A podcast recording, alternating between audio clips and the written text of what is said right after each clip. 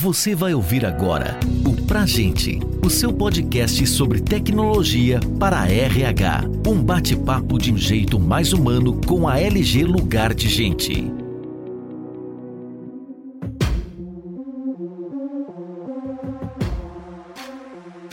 Olá, está no ar mais um episódio do podcast Pra Gente. Eu sou Regenilde Maia, arquiteta de soluções da LG Lugar de Gente, e este episódio faz parte da imersão Folha de Pagamento e E-Social, uma coletânea de conteúdos com muita informação para descomplicar a rotina de DP em 2023. Acesse lg.com.br barra imersão traço folha traço e-social e confira os materiais que vão ajudar a descomplicar sua rotina. Para nos apoiar nessa missão, hoje nós recebemos Gutenberg Rodrigues, coordenador de operações de RH do Laboratório Teu, cliente da LG há 25 anos. Seja bem-vindo, Gutenberg. Muito obrigado, gente, né? Muito obrigado a todos que estão ouvindo hoje. É um prazer muito grande, né, assim, falar sobre esse tema, né, falar sobre a digitalização de folha de pagamento e assim, poder que hoje, né, passar um pouquinho, né, das minhas experiências aí de assim de vida, para que eu possa realmente apoiar assim vocês. É, eu vou me apresentar, né, assim para assim, todos, até para vocês me conhecerem. Eu sou Gutenberg Fortes. Atualmente eu sou coordenador de operações de RH do Laboratório Teuto. Atualmente hoje, né, o que está abaixo de aqui dentro da empresa, os setores administração de pessoal, cargos e salários, People Analytics, indicadores de RH e também, né, nas horas vagas também, eu sou professor também, né, de Excel e de mais um monte de coisas aí que não vou estender bastante também, enfim. Muito obrigada aí pela sua parceria neste momento. E vamos dar início aí ao nosso bate-papo, né? Falar um pouquinho mais sobre e-social. Nós sabemos o quanto o e-social impactou e ainda impacta o RH. Foi uma mudança enorme, muitas horas dedicadas a adequações, tanto para as empresas de tecnologia quanto para os RH de todo o país. E hoje, com a plataforma do governo federal consolidada, na sua visão, quais gaps você percebe que ainda são comuns no RH em relação ao e-social? Essa pergunta é muito boa, né? Se a gente for pensar um pouco, né, quem já está né, há bastante tempo assim, na área de RH, viu tanto que essa área ela mudou, né? Nesses últimos anos, realmente, isso ficou mais evidente ainda, né, com o E-Social. Na minha visão, né, um dos desafios mais difíceis que eu acredito e que a gente vive aqui, né, no dia a dia, e também todas as pessoas que eu converso da área, é realmente é consolidar o tanto de dado que a gente tem que mandar para o E-Social. Essa consolidação ela é muito complexa, né? Porque a gente acaba dependendo de várias fontes de dados para a gente poder imputar esses dados, né, dados de qualidade dentro dos sistemas do governo, né? Eu até brinco, né? Se o governo está digitalizando, né, se ele está se preocupando com isso, é porque a gente também de cá precisa se preocupar, né? Ele quer realmente fazer uma fiscalização mais eficiente, mais barata. Então, por esse motivo, logicamente, ele precisava realmente construir aí um software, né, todo um, um sistema para fiscalizar de uma maneira mais eficiente as empresas. Então, as empresas agora passam a enviar os dados né, para o governo, e aí o governo tem uma facilidade maior de manipular esses dados e de poder fiscalizar as empresas. Então, na minha visão, um dos desafios grandes que nós temos é essa integração entre os setores dentro da empresa. Integrar outros setores, tanto a área de RH quanto outros departamentos da empresa, é muito difícil, né? Porque você acaba dependendo de outras áreas. Quem é mais antigo, no caso aí da área de administração pessoal, assim, por exemplo, sabe que a gente faz, né, hoje ainda, mas a gente vai parar de fazer a Cefip. E quando a gente manda esses dados, por exemplo, para a Cefip, a gente vê que a gente dependia só de nós mesmos, só da administração de pessoal é, em tese, né? Eu, eu falo em tese porque geralmente a gente só precisava dos dados realmente do departamento de RH. Mas agora não. Agora a gente precisa de vários dados de vários locais da empresa. Eu vou dar um exemplo clássico aqui agora, né? Vamos imaginar que você tem aí um, uma empresa que tem a SESMIT, né? Dentro dela, já no caso aí, estruturado. A gente sabe que muitas empresas no Brasil é, ainda não têm, né? Acaba dependendo de outras empresas, né? Clínicas e tal, que muitas vezes são terceirizadas. Mas vamos imaginar que você tem esse SESMIT dentro da sua empresa. Quando você manda a folha hoje, você precisa se preocupar quais riscos esse SESMIT está mandando. Porque pode ser que ele mande algum risco que eu vou ter que pagar, por exemplo, a insalubridade ou a periculosidade. Então acaba que eu vou precisar conversar mais com os demais departamentos para ter essa integração. E outro desafio também grande que eu vejo é que a gente está construindo o avião voando, né? Também é uma coisa muito complicada e complexa, porque quem né, realmente, sabe assim, assim, participou, né, desde 2018, quando a gente está implantando o E-Social aí,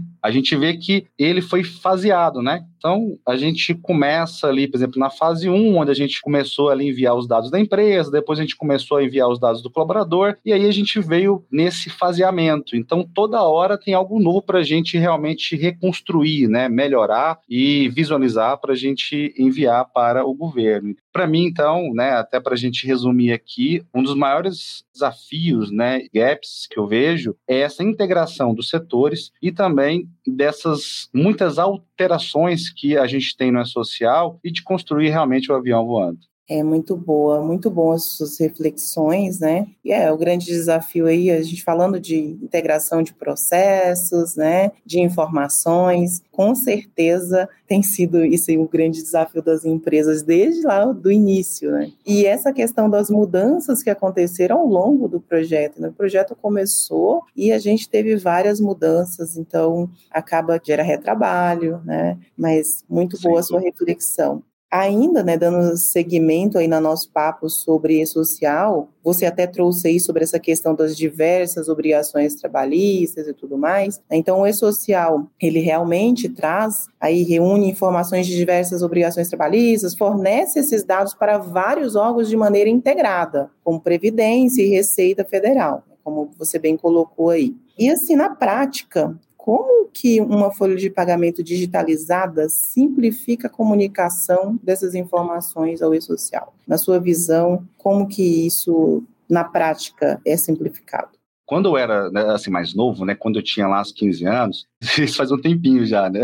Nessa época, a gente escutava lá nos anos 90, né, é que a internet tinha chegado e realmente o mundo ia mudar. E de lá para cá, realmente o mundo mudou muito. Ele mudou consideravelmente. E na época a gente ouvia muito falar: nossa, agora realmente a gente precisa entrar nesse mundo digital, né? A gente precisa realmente se atualizar nisso, porque a gente vai ficar assim de fora. Mas algumas pessoas realmente ainda eram céticas assim com isso e não acreditava que realmente o ser humano iria ali talvez ser abraçado, né, realmente pela a tecnologia. Então assim, muita gente acha que isso é luxo. Até que hoje essa visão ela está mudando um, um pouco. Isso, no caso, é muito legal. Eu vejo que realmente muitas empresas estão se preocupando realmente com essa questão digital, mas muita gente ainda, né, alguns poucos empresários não vê tanta importância nisso. E aí que está na minha visão, hoje isso não é mais luxo, não é mais uma tendência de mercado. Isso realmente é uma necessidade. E, na minha visão, é uma necessidade estratégica para as empresas. Se você não faz essa digitalização da folha de pagamento, ou eu vou até um pouco mais além, se você não se preocupa com a digitalização dos seus processos de RH, você não vai ser eficiente, você não vai ser estratégico, porque o seu custo ele vai ficar muito maior. Porque eu vou ter retrabalhos, eu vou ter uma dificuldade, eu vou precisar de mais mão de obra para gerar esses dados. Na minha visão hoje, então, eu entendo que é uma necessidade realmente estratégica. Então, não é nem uma questão de simplificação mais, realmente precisa ter, é importante. É só quem envia os dados para o E-Social sente isso na pele. Exato. Então,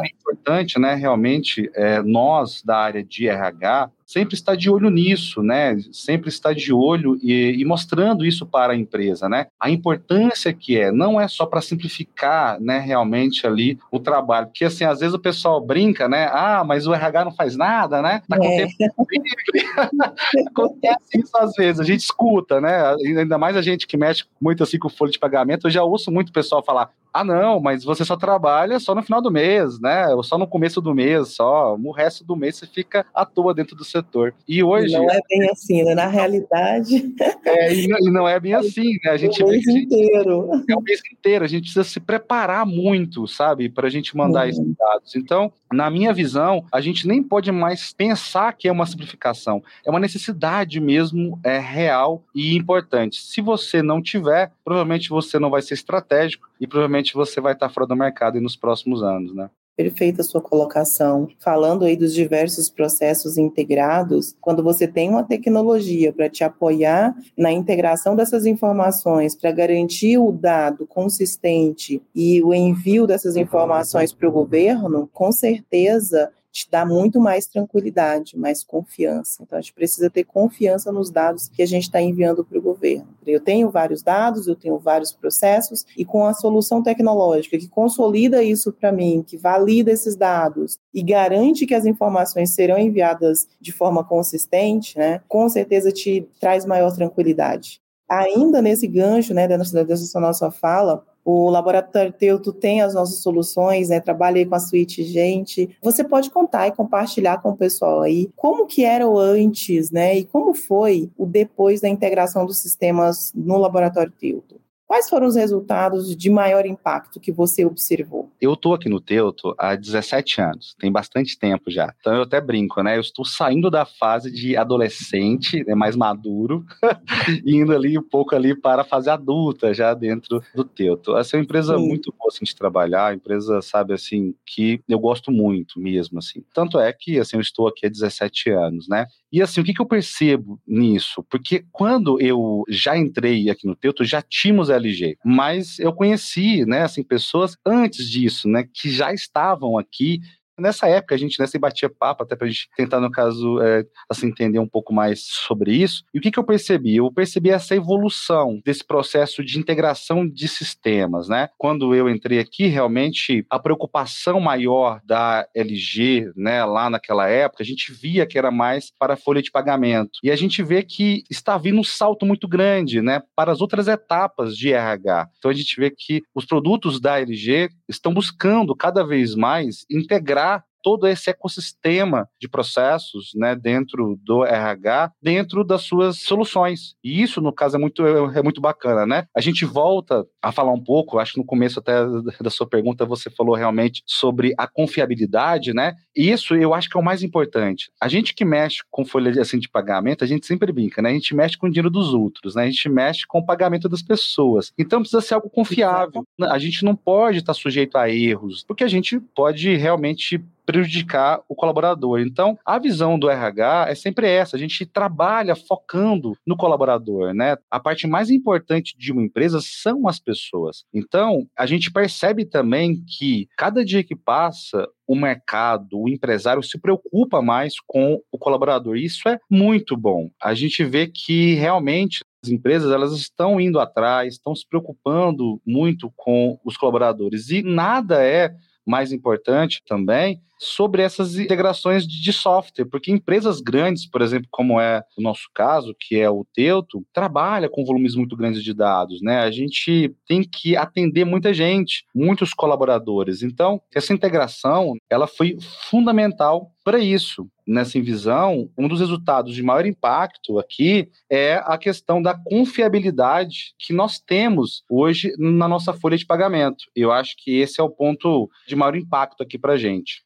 Nós vivemos em uma realidade de hiperdigitalização. Né? Hoje a gente tem diversos recursos, né? desde fazer as compras no, do mercado em um aplicativo até apagar as luzes com comando de voz. Né? Então a gente tem uma série de possibilidades tecnológicas e como são facilidades que nos ajudam, a gente usa muito. Né? A minha pergunta para você, na verdade, são duas perguntas, que é que dicas você dá para os profissionais que estão nos ouvindo e que precisam se manter preparados para essa transformação digital no RH e como argumentar e levar essa digitalização para dentro das companhias. Né? Quais argumentos você pode utilizar para convencer, né, engajar as empresas a embarcar nessa digitalização? São duas perguntas muito boas. Eu tinha falado já em outra pergunta atrás um pouco, né, sobre essa questão da evolução da parte digital e tal. Eu até citei, né, lá quando a gente realmente teve lá a implementação da internet, né, aqui no Brasil, né, nos anos 90, e de lá para cá realmente a gente viu que o mundo mudou muito. Então, muita gente ainda acha que o mundo está evoluindo a passos lentos. Tem gente que hoje, que hoje ainda acha, fala, não, esse negócio aí de tecnologia, né, ainda vai demorar um pouco ainda, né, sabe assim, para as máquinas aí, é, ou para, né, os computadores ter uma evolução aí significativa. Mas a gente vê que isso não é verdade, né, a gente vê que realmente essa questão do mundo digital, ele está evoluindo muito, e aí eu sempre brinco, né, ele está evoluindo assim numa pegada muito interessante, que é de facilitar a vida das pessoas. Então, quando a gente tem, né, algo que facilita a vida do ser humano, a gente passa a amar isso, né? A gente gosta muito disso. Tanto é que o, assim, o ser humano ele trabalha focado sempre nisso, em ter mais qualidade de vida. Então, a digitalização, ela começa nesse sentido, de deixar a vida um pouco mais fácil, um pouco mais tranquila, né? Então, a gente respira o mundo digital hoje. A gente acorda já hoje, assim, de, assim, de manhã. A primeira coisa que muitos fazem, né, não só nós aqui da área de recursos humanos, mas eu acho que de uma maneira assim geral, a gente já olha ali às vezes o celular, a gente já começa a olhar ali os e-mails. A gente vê que tem vários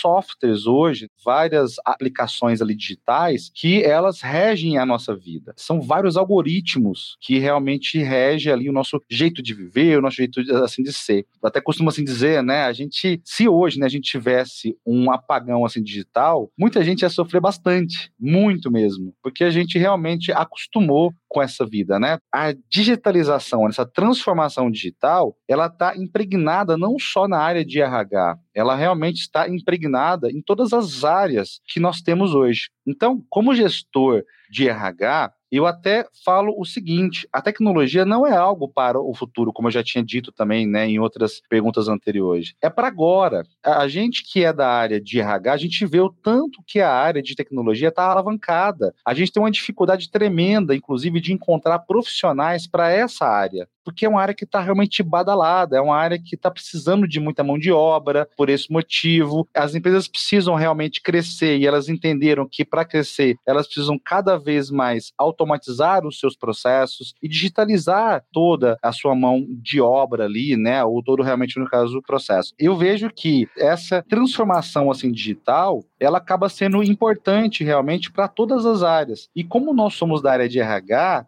a gente está vinculado a isso, porque a gente trabalha com pessoas, né? Então, volto no caso aqui a dizer, não é só folha de pagamento, não é só é social, vai muito mais além. A gente tem um mercado grandioso, crescendo aí, que, volto a dizer, a gente tem uma dificuldade tremenda aí de arrumar aí profissionais dessa área. Só que também a gente tem que pensar o seguinte, a área de TI, ela já não é mais uma área que é só de TI. Ela se estende a todas as áreas de uma empresa. Então, hoje em dia, você precisa realmente saber mexer com um celular, com um computador. Você não pode falar, ah, eu não sei mais mexer no computador, eu não sei mais, né, sabe assim, mexer com alguma coisa digital. Isso já não cabe já para a nossa era. A alfabetização assim digital, ela é muito importante, tanto para os jovens quanto para nós já adultos e outras pessoas que estão em outros momentos de carreira. Se a gente não se preocupar com isso, a gente vai estar tá fadado a sair do mercado de trabalho. E não só a gente, né? Eu falo de um modo geral, eu falo até as próprias empresas também estão fadadas a sair do mercado. Volto no,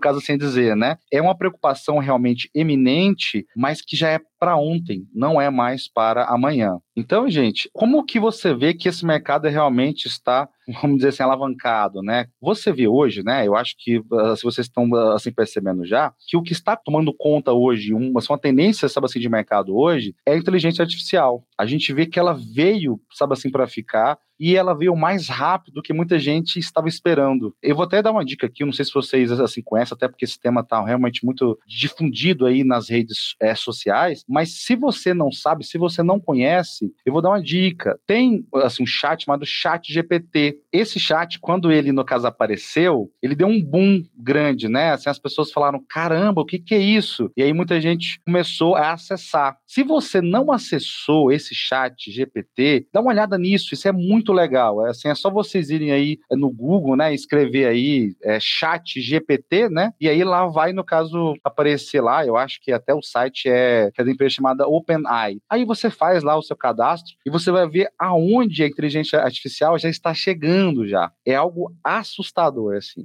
provavelmente a gente vai passar por uma outra transformação digital que a gente passou lá por exemplo, nos anos 90. Eu ouvia muita gente lá nessa época falar: ó, oh, é o seguinte, com o computador agora, a gente não vai ter mais, por exemplo, o cargo de datilógrafo. E realmente aconteceu isso. Mas só que o que, aconteceu também? Essas pessoas que foram mais inteligentes, elas acabaram migrando para o computador. Eu não tinha mais a datilografia, mas eu passei a ter, né? O computador e outras coisas, né? Então, assim, a gente vê que são ciclos dentro dessa questão digital que muda muito o mercado de trabalho. Então, quando a gente fala que vai acabar muitas profissões no futuro, quer dizer também que vai aparecer outras profissões. E aí a pergunta é: você está em qual profissão? Você está na profissão que vai acabar daqui cinco anos, daqui dez anos? E se você estiver, o que, que você precisa fazer para você não sair do mercado de trabalho? Eu acho que essa é a pergunta que a gente tem que se fazer o tempo todo. E isso vai de encontro aí à inteligência artificial. Eu acredito, tá, gente? Agora sim, é uma visão minha, que quanto mais a gente for automatizando os processos, trabalhos repetitivos, e isso o computador,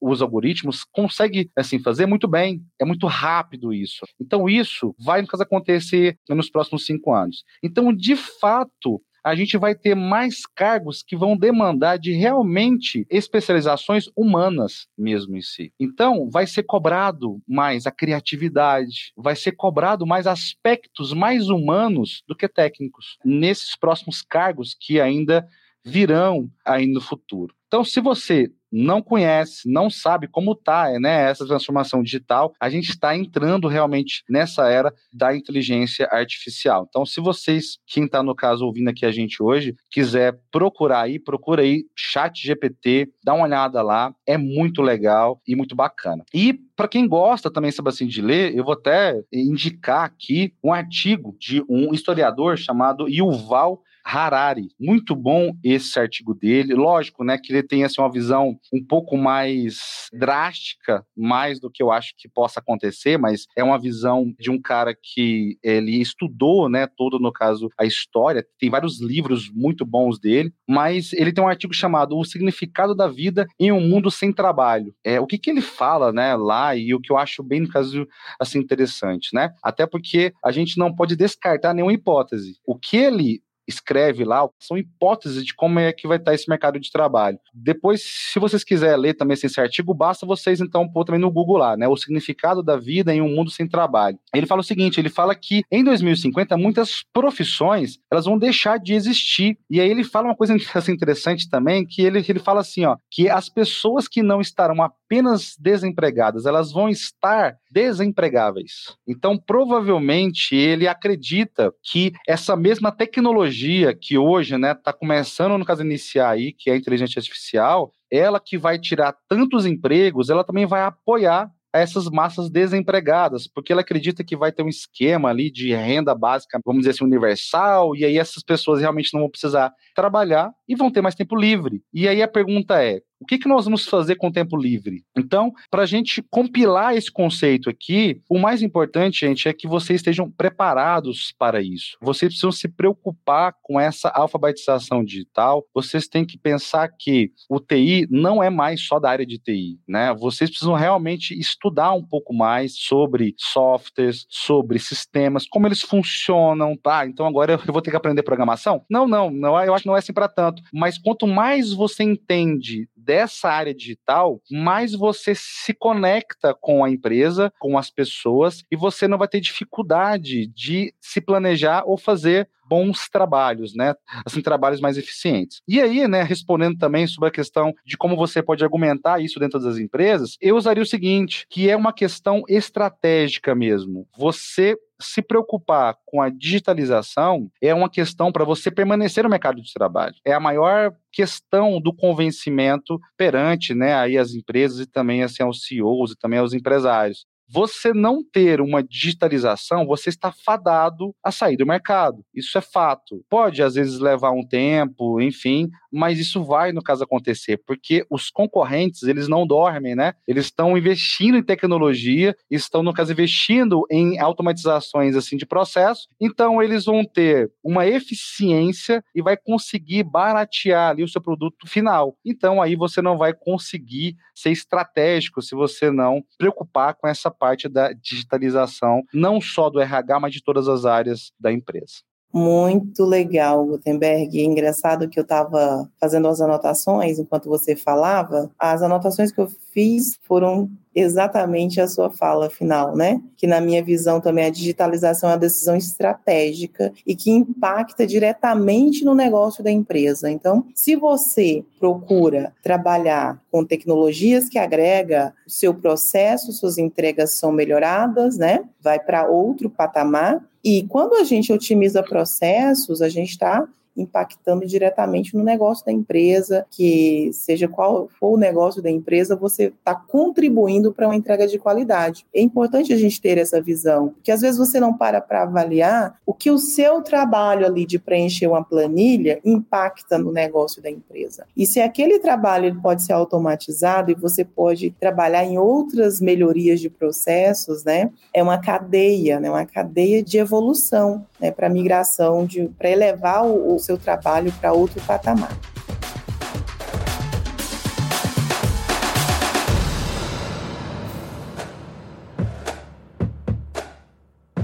Mas é isso, então. Nós estamos chegando ao fim da nossa conversa, mas antes eu gostaria de agradecer a participação do Gutenberg. Muito obrigada pela sua colaboração, pelo seu tempo. Foi um imenso prazer contar com você neste bate-papo. Na verdade, eu acho que eu que tenho que agradecer, né? Agradecer realmente assim a você, ao pessoal da LG. Muito obrigado mesmo, né, por esse espaço aqui e poder também assim falar sobre esse tema tão importante, né, para a área de RH e também para todas as áreas no caso da empresa, né? Nós somos da área de RH, então a gente acaba tendo assim um braço em cada área ali dentro da empresa e com certeza ninguém quer ficar fora do game, né? Então realmente aí eu acho que é importante a gente pensar nesse tema tema aqui de hoje, né? Muito obrigado mesmo. Eu queria também, sabe assim, falar um pouco aqui sobre as minhas redes sociais. Gente, ó, se puder, sabe assim, me seguir lá, é só você procurar Gutenberg Fortes, tanto no YouTube, quanto no Facebook, no Instagram e no LinkedIn. No YouTube eu tenho um canal que chama Gutenberg Fortes, lá eu falo sobre Excel, falo também um pouco sobre a área de RH. Enfim, se você puder entrar lá e passar no casa me seguir, enfim, acho que a gente pode trocar experiências e eu posso também ali contribuir um pouco com vocês. Obrigado mesmo. Relembrando que esse episódio faz parte da imersão da Folha de Pagamento e E-Social, uma coletânea de conteúdos com muita informação para descomplicar a rotina de DP em 2023. Acesse lg.com.br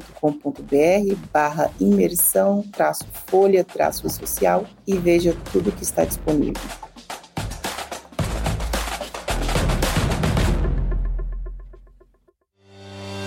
Você ouviu o Pra Gente, o seu podcast sobre tecnologia para RH. Saiba mais sobre a LG Lugar de Gente e confira outros conteúdos como esse em lg.com.br.